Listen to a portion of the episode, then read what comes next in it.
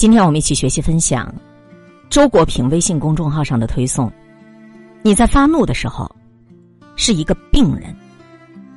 有一个哲学家说，朋友如同衣服，会穿旧的，需要时时更新。我的看法正好相反，朋友恰好是那少数几件舍不得换掉的旧衣服。新衣服当然不妨穿一穿，但是能不能成为朋友？不到穿旧的时候是不知道的，总在频繁的更换朋友的人，其实是没有真朋友的。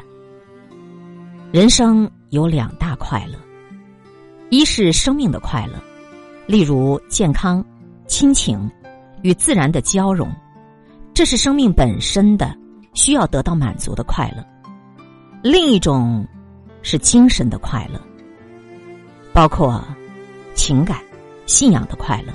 这是人的高级属性得到满足的快乐。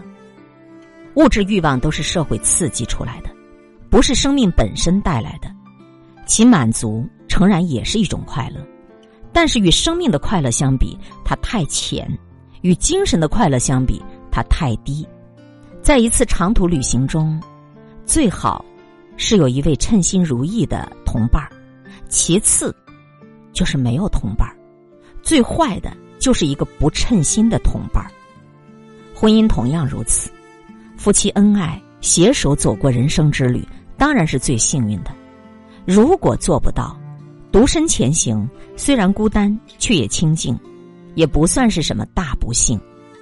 最不幸的就是两个人明明彼此厌烦，却偏偏要朝夕相处，把一个没有爱情的婚姻维持到底。金钱的最大好处，贫穷剥夺人的自由，迫使人为了金钱而工作，因为金钱意味着生存。金钱的最大好处是使人摆脱贫穷的逼迫，在金钱面前获得自由。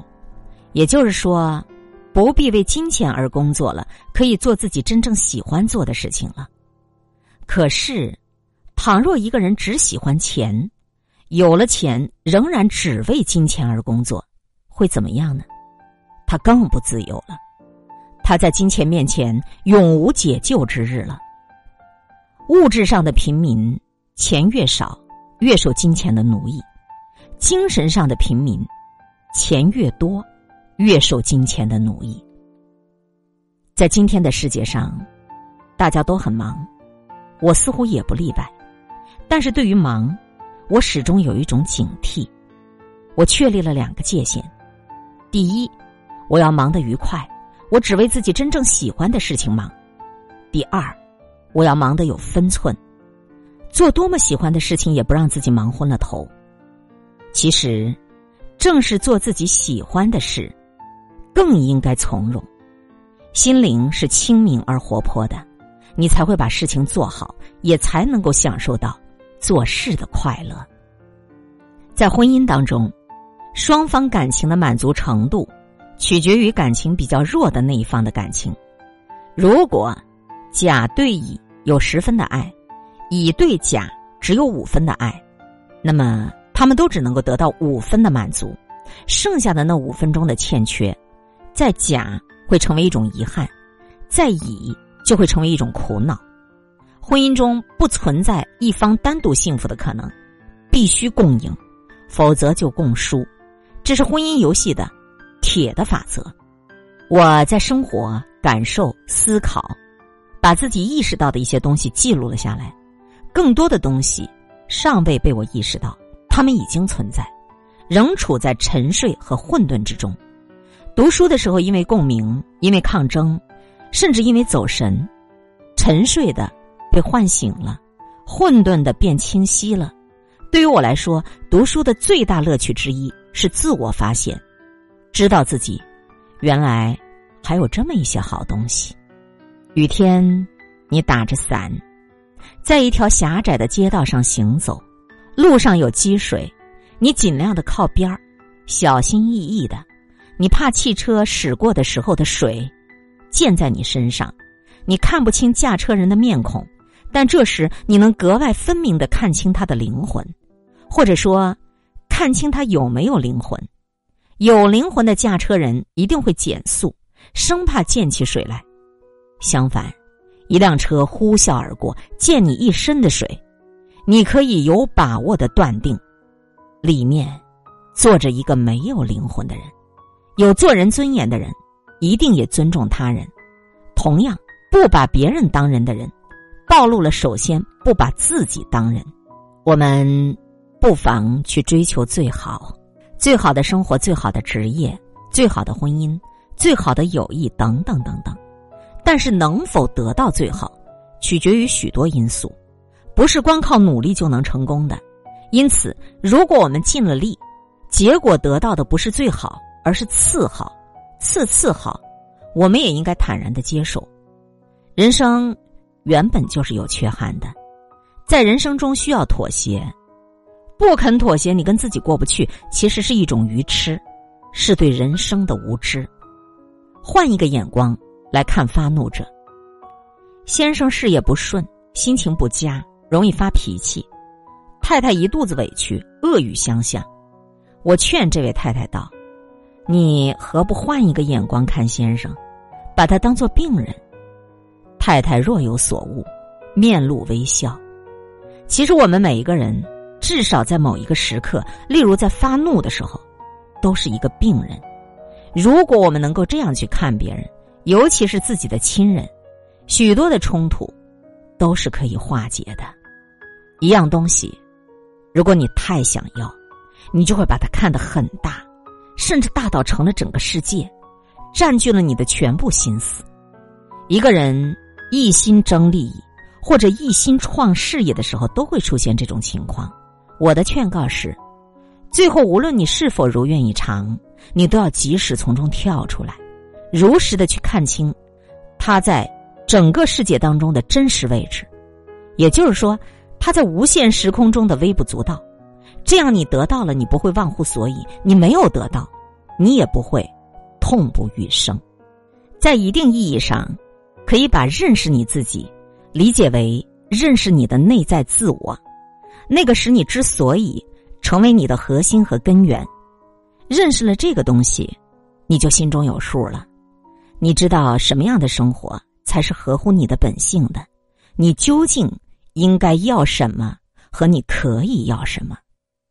然而，内在的自我必定也是隐蔽的。怎么样才能认识它呢？我觉得我找到了一个方便的途径。事实上，我们平时做事和与人相处。这个内在自我始终是在表态的，只是往往不被我们留意罢了。那么，让我们留意做什么事，与什么人相处，我们会发自内心的感到喜悦，或者相反感到厌恶，那便是我们内在自我在表态。就此而论，认清你自己最真实的好恶，就是认识了你自己。而你在这个世界上，倘若有自己真正钟爱的事。自己真正喜欢的人，就可以算是在实现自我了。世上有一样东西，比任何别的东西都更加的忠诚于你，这个东西就是你的经历，你生命当中的日子，你在其中遭遇的人和事，你因这些遭遇产生的悲欢感受和思考，这一切仅仅属于你，不可能转让给任何别人，哪怕是你最亲近的人。这是你最珍贵的财富，而你只要珍惜，也会是你最可靠的财富。没有人能够从你手上夺走。相反，如果你不珍惜，就会随着岁月而流失，在世界任何地方你都找不到了。正因为如此，我一直主张，其实我们应该养成写日记的习惯。相比之下，金钱是最不可靠的财富，金钱是没有忠诚可言的。金钱没有个性，它永远就是那副模样。今儿他在你这儿，明天他就跑到别人那儿了，后天又可能回到你这儿。可是，你看这世上所有的人都热衷于积聚金钱，却轻易的挥霍掉仅仅属于自己的精力，这是怎样的本末倒置啊！婚姻中有一个原则，你不要企图改变他。两口子争吵多半是因为性格的差异，比如你性子急，我性子慢；你细心，我粗心；诸如此类。吵多了就会有怨恨，责备对方总也改不了。可是人的性格是难变的，只能互相适应。民间的智慧称作磨合。仔细分析，比起性格差异来，要对方改变的企图是争吵的最重要的原因。如果你能够承认你们俩之间的差异，在此基础上，各方调整自己的态度，许多争吵都是可以平息的了。哲学就是价值观，柏拉图哲学的核心范畴是善，也可以把它翻译成好。他笔下的苏格拉底总是在讨论一个问题。什么是好的生活？好，它有两个层次，一个层次是快乐，就是幸福；第二个是正当，就是道德。这两者构成了价值观的两大主题。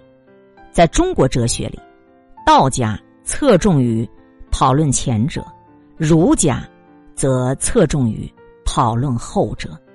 我的价值思考的出发点是：生命和精神都是人身上最宝贵的东西。幸福和道德都要据此来衡量。我得出的结论是：幸福在于生命的单纯和精神的丰富；道德在于生命的善良和精神的高贵。今天会遇见什么人，会发生什么事，都有各种意想不到的可能性。分享传播有力量的文字，亲近感受真善美的观点和态度。空中和你相互勉励，保持微笑。淡定从容的好心态，祝福有缘分在这里遇见的你，身体好，心情好。我是海林，欢迎来听一切刚刚好。本节目由喜马拉雅独家播出，欢迎订阅个人微信公众号“海林”和一切刚刚好。